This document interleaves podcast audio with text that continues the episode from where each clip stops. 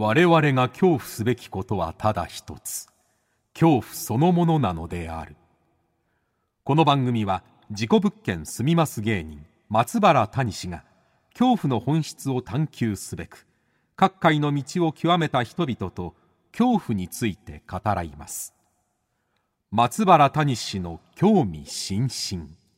ご一緒に恐怖の感性を磨きましょう。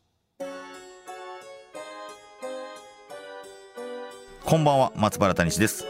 今夜の対談相手は先週に引き続きまして作家怪異妖怪愛好家の浅里いつきさんです。今週はですね日本怪異妖怪辞典より地域の、まあ、妖怪怪異の違いあとはですね、え、まあ、最強の妖怪玉物前について詳しく聞きました。あとはね SCP SCP というのは一体何なのか、え、さらには江戸時代にこんな幽霊がいた、えー、そんな話を、えー、聞きしました。番組をお聞きの方はぜひハッシュタグ興味津々。興味の今日は恐怖の今日ハッシュタグ興味津々で感想などをどんどん投稿してください。それではお聞きください。どうぞ。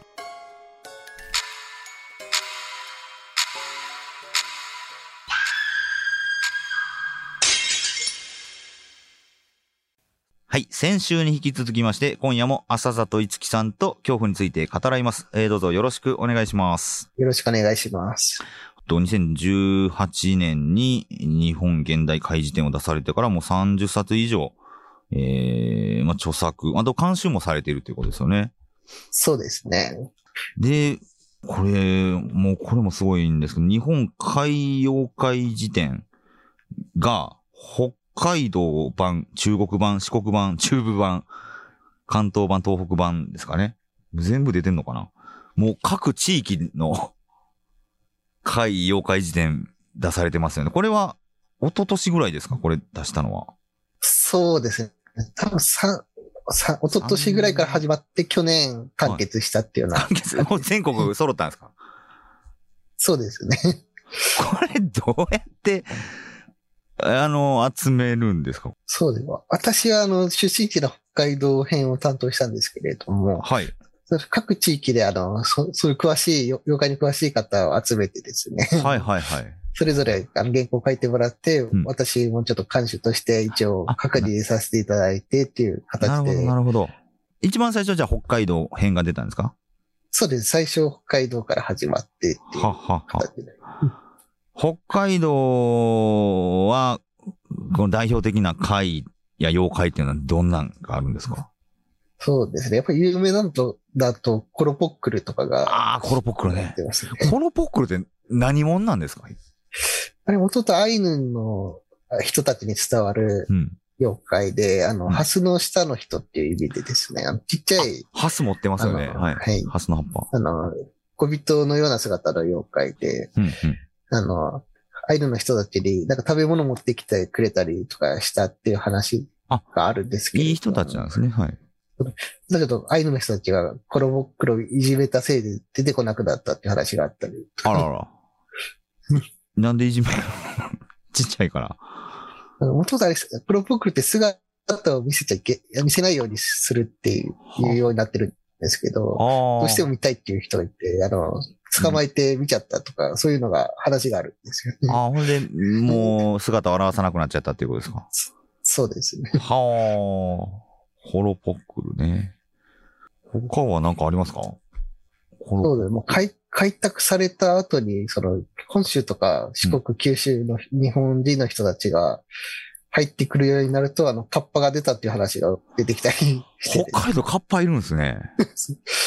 でもこれは、そうか、開拓民が、だから本州の人がやってきたからっていうことですよね。その人たちの文化が入ってきたってことなのかな。あの、札幌とかにカッパロードっていう道があったり。札幌にカッパロードあるんですか？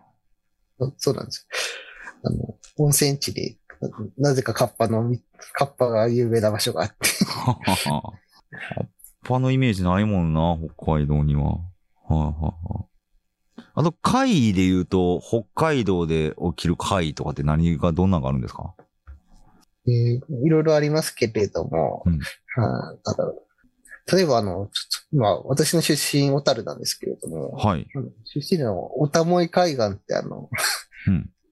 自殺の名所になってる場所がははははは心霊スポットとして扱われてるんですけれども、はい。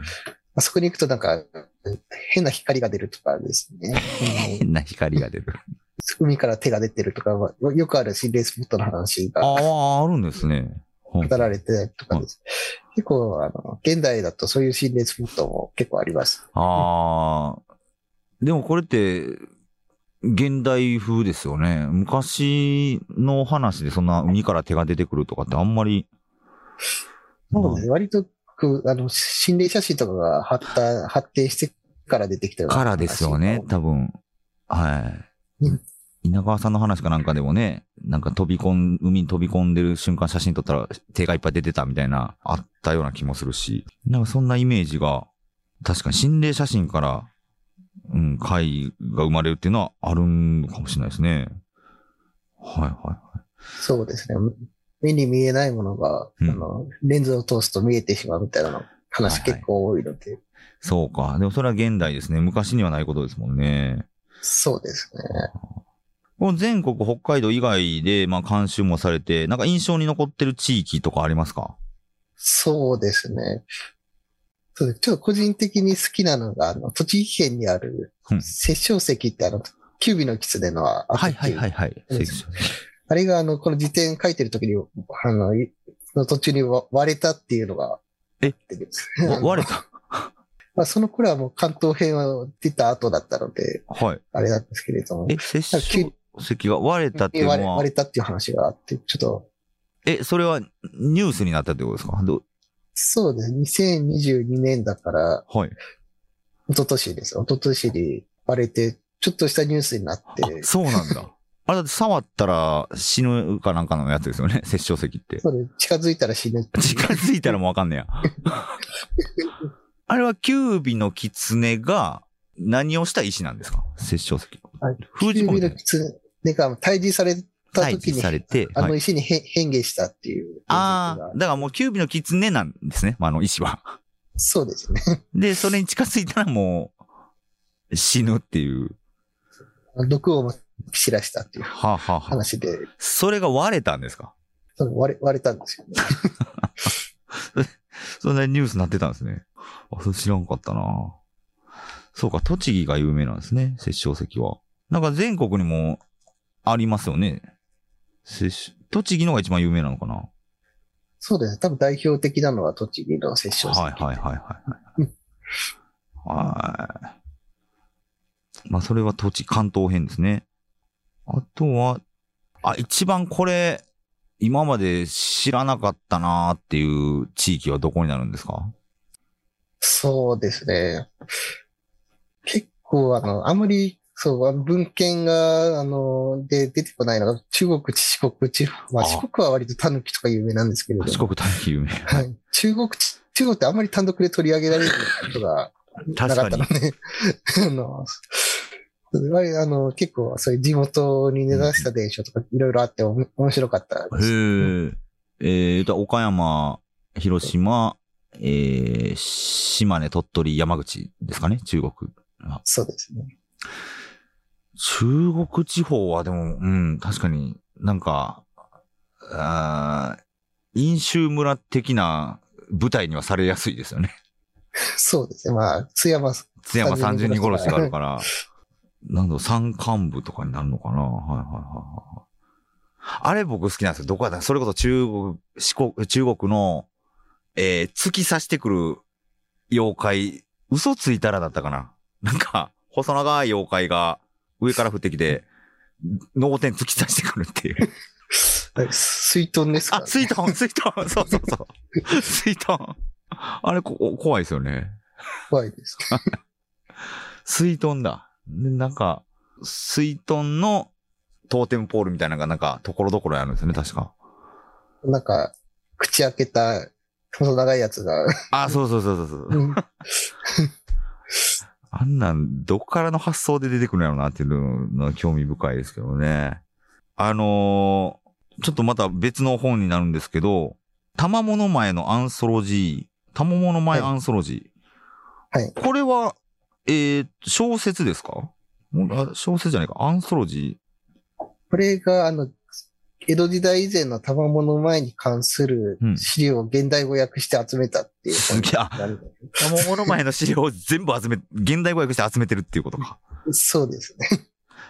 これ、賜物前、アンソロジー、えー、これがね、何冊か出てますけども、これ、賜物前は、またなんでこのピックアップされたんですか？個人的に今好きな妖怪だったっていうのがなるほど。で、まあ結構、賜物前ってあの、江戸時代とか、室町時代に人気の妖怪で、いろんな本が出てるんですけれども、はい。意外とあの、現代語訳されたものが全然出てないっていうのがあって、ちょっと自分で、あの、現代訳もそうですよ、本国された本とかもあんまり出てなかったので、うんうん、ちょっと自分でやって紹介してみようかなっていうのが。これ、玉物前っていうのは、えー、まずどういう妖怪なんですか？まあ、中国と、と、天竺って、まあ、インドですね、渡ってやってきた、うん、まあ、さっき言った、まあ、狐の妖怪なんですけれども、はい。あの、美女に化けて、その、国の偉い人に取り入って、国を破滅させていくっていう妖怪で、さっき言ったあの、殺生石のキュービの狐の。そっか。話で。キュービの狐は玉物前ってことですよね。それに繋がるんですけれど。はいはい。まあ、もともと室町時代の、あの、花、室町とか、まあ、中世の文献に出てきて、うん、そういう妖怪がいて、まあ、鳥羽、鳥羽上皇っていう、はいはい。平安時代末期の上皇に取り入って、うん、あの、日本国を破滅させようとしたところを、まあ、陰陽師と武士によって対比されて、聖書石になるっていう。ああ、そういう話なんだ。なんとか食い止めたんですね、じゃあ。そうですね。日本は陰陽師と、いろんな人が。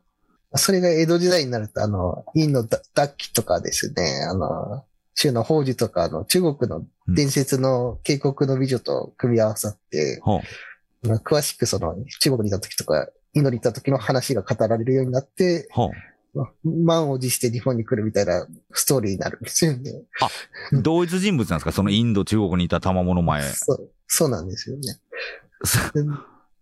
すごいなんか、現代回じゃないですけど、なんか、ね、エピソードが付け足されて、そうなんです。どんどんなんか話がグレードアップしていってる感じがしますね。そうなんです。最終的にあの、天地開闢の時に生まれた狐っていうどんどんスケールアップしていく。どんどんスケール、あ、そう。なんで、あの、玉物前って、アニメだったりゲームとか結構ラスボス級の扱いされるじゃないですか。はい。何がそんなすごいかなと思ったら、そういうことなんですね。そうなんですよ。そんなにや、すごい妖怪やったんですね、この玉物前って。壮大ですね。そうか、日本だけじゃないんだ。そうなんですそういう、三国をまたがる妖怪の物語っていうことで。うん、あ、面白そう、それ。へえ。まあまあ、これの本が、えー、たももの前アンソロジーも出てますよということですね。で、あと、ごめんなさい、聞きたかったのが、あのー、あれ何のコラムに書いてたんとか、ムーだったかな？なんか、あ、回というかな？あの、ドッペルゲンガーについてもなんか、はい、浅里さん、コラム書かれてたと思うんですけど、はい。ドッペルゲンガーはこれは何なんでしょうね？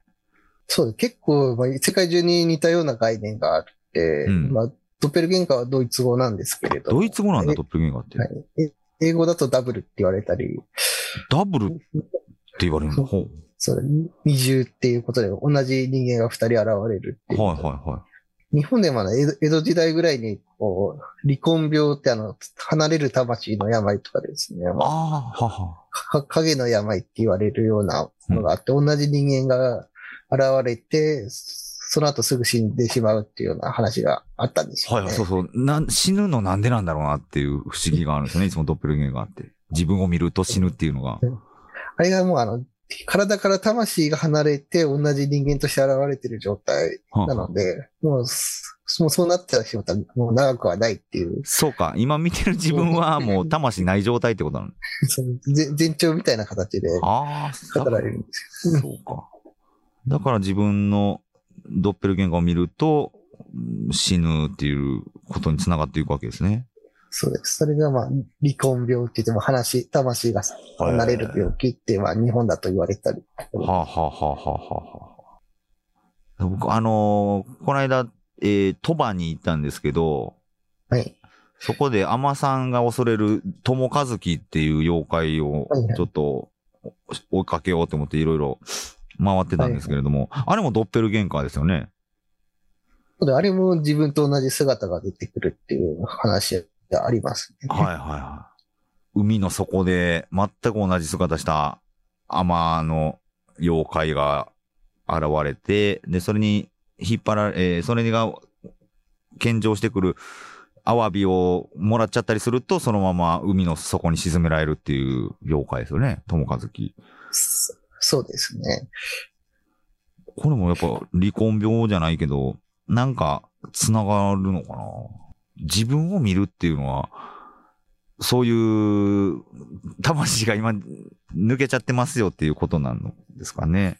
そうです。そういう話が多いですね。あの、異世界に迷い込んだりした時も、自分の姿を見たら消えてしまうみたいな、なんかありますよね、確か。そうですね。まあ、あれはそう、まあ、魂というよりは、平行世界の自分と出会ってしまって、うん。自分が一人しかいられない。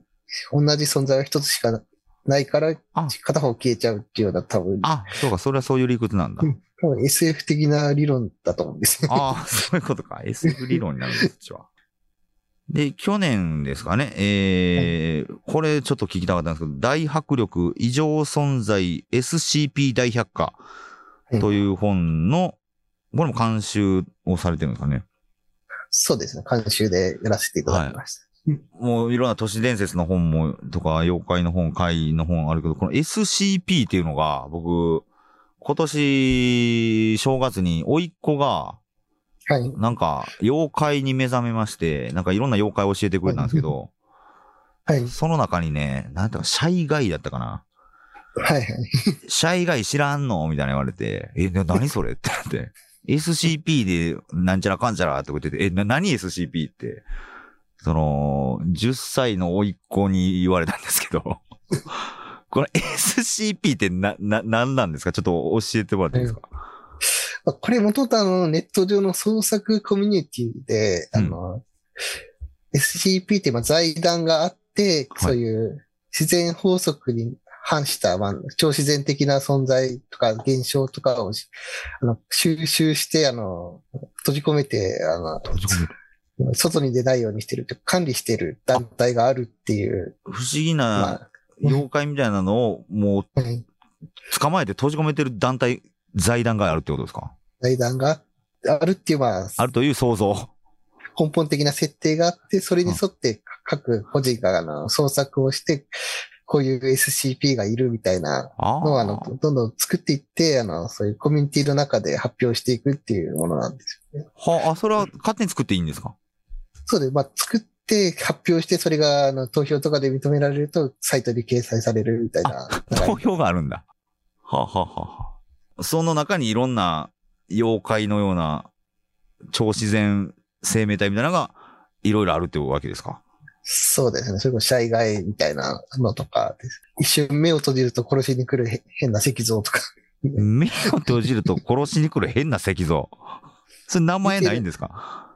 名前が殺してくる石像はたただ彫刻とかいういう形で語られることが多な名前が、名前があまり、な彫刻オリジナルっていう名前で、彫刻オリジナルっていう名前なんですか？そうですね。まあ、どっちかというとこれは番号で呼ばれることが。番号なんだ。はあ。はあはあはあはあ番号で、だだから、社以外も何番かってことなんですね。そうです。災害みたいな、あの、オリジナル PT のある名前がついてると名前でも呼ばれやすいんですけど、あ あそうか。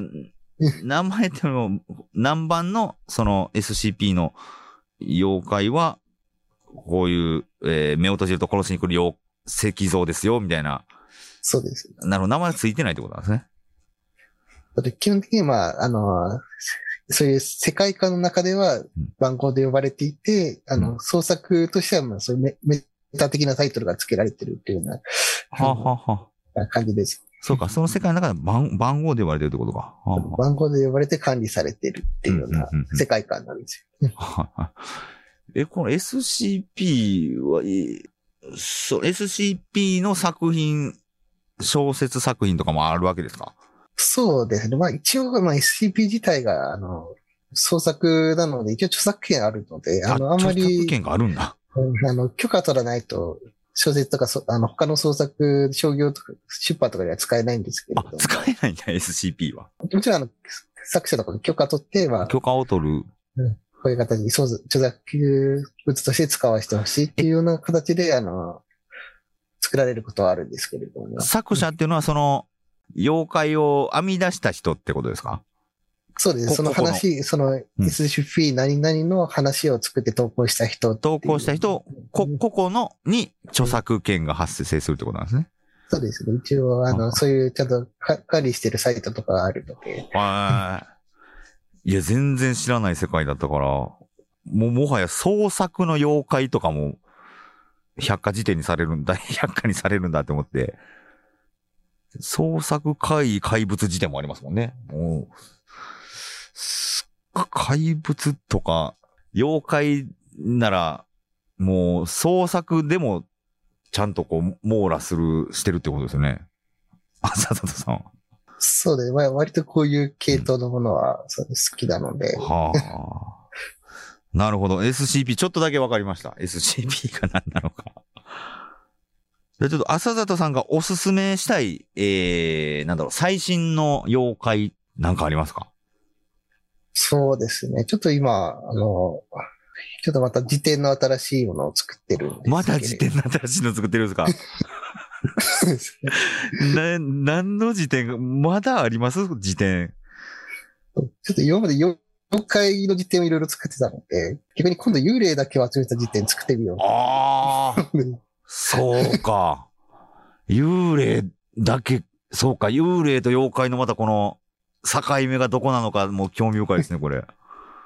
はあ。そうです。結構曖昧なので、まあ人間が死んだ後になんか出てくるものだけを集めた、辞典面白いな。はいはいはいはいはいはい。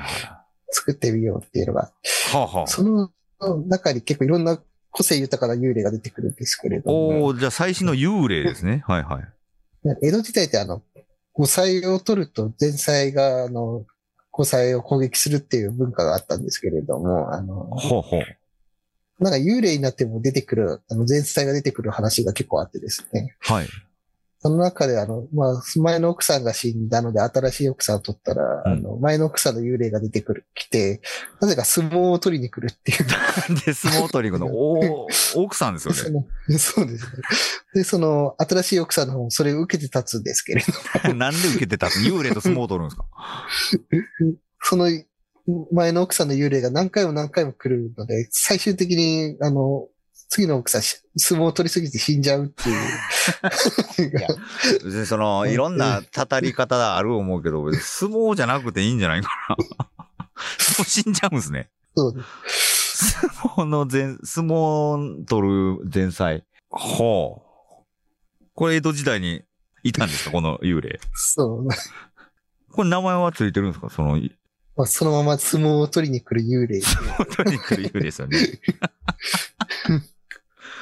ああ、いや、これは聞いたことなかったな なんなんでしょうね。ほんまに取りに来たんかな他に相撲を取る幽霊って見たことない。多分見、たことないですね。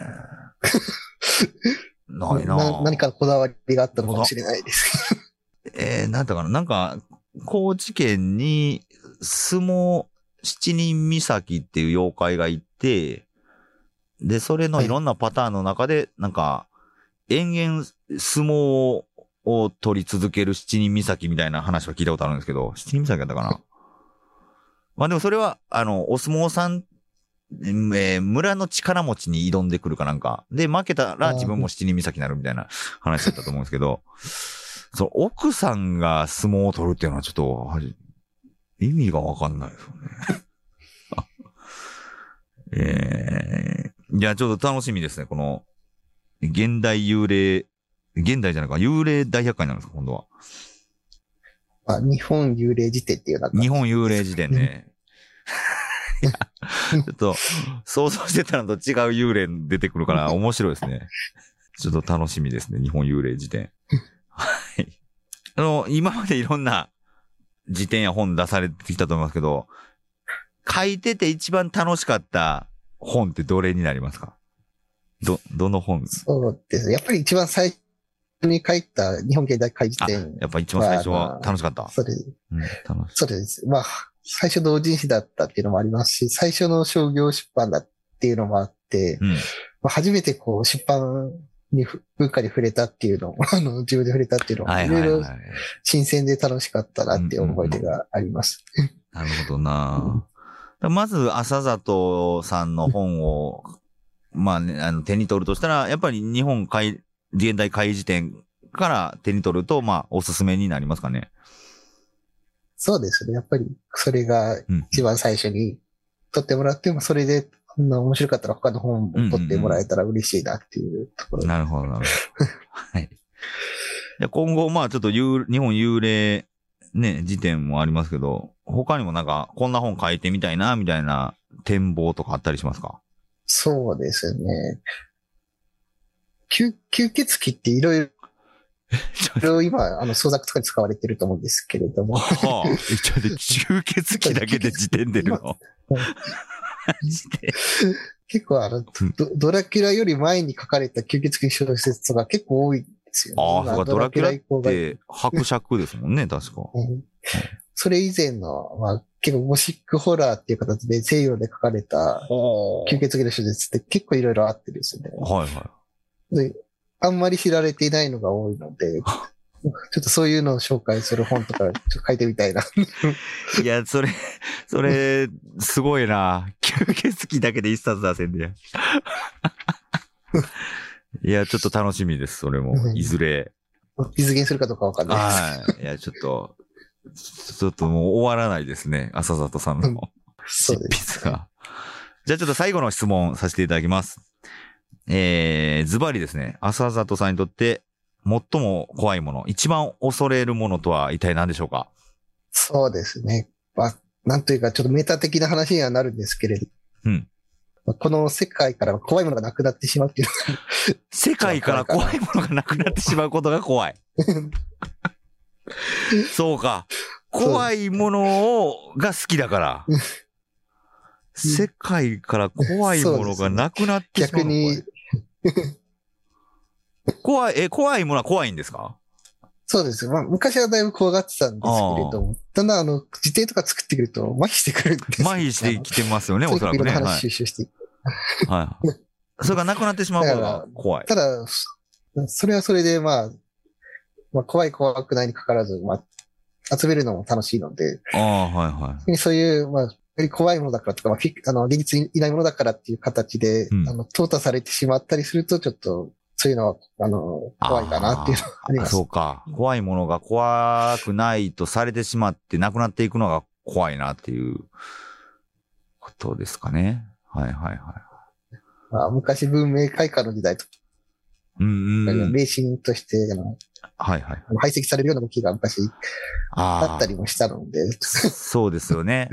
もう、科学。そういうのが、はいはいはい。なるほどな。怖、怖いなと思ってたものがもう、いや、全然普通やでに、んされすぎんのもちょっと嫌、怖いなっていうことですよね。まあ、なんか精神的な病だとか、脳の病気のせいだとかになってしまって、うん本当はそういうのがいないんだっていう方向で消えていくっていうのが、確かにな。うん。まあ、怖いかなっていうのは。それが怖い。確かにな。なんか、やっぱ怖いものって、なんかワクワクする、なんかありますもんね。うん。わからないからワクワクするのかもしれないけど。まあ、現実にいるかいないか分かんないからうん。こそ、こう、夢を見れるという。はいはいはい。やっぱ夢があるんだな。怖いもの。不思議なものには。なるほど。ありがとうございます。えー、ということで、ちょっと今後の浅里さんもまだまだいろんなね、本を出していくと思います。思うので、ちょっと楽しみにしておりますので、今日はね、いろんなお話 聞かせていただいてありがとうございました。じゃあちょっとまだ、引き続きいろんなものを、あの、調べて収集して、我々にね、見せてください。よろしくお願いします。えーこちらこそよろしくお願いいたします。ということで、えー、2週にわたり朝里いつきさんでした。どうもありがとうございました。はい、ありがとうございました。ありがとうございました。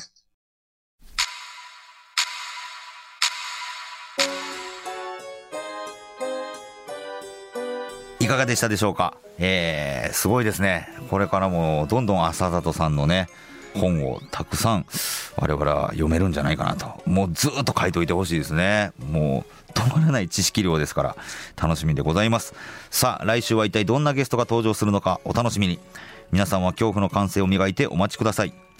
この番組は茶屋町会談公式 YouTube チャンネルとポッドキャストでの配信もしています。こちらはラジオ放送で泣く泣くカットした部分も含んだ完全版。どうぞ皆さん2度3度恐怖を体感してください。それでは、松原谷氏の興味津々今宵はここまでです。皆様、どうかお元気で、さようなら。あなたが今の奥さんなのね。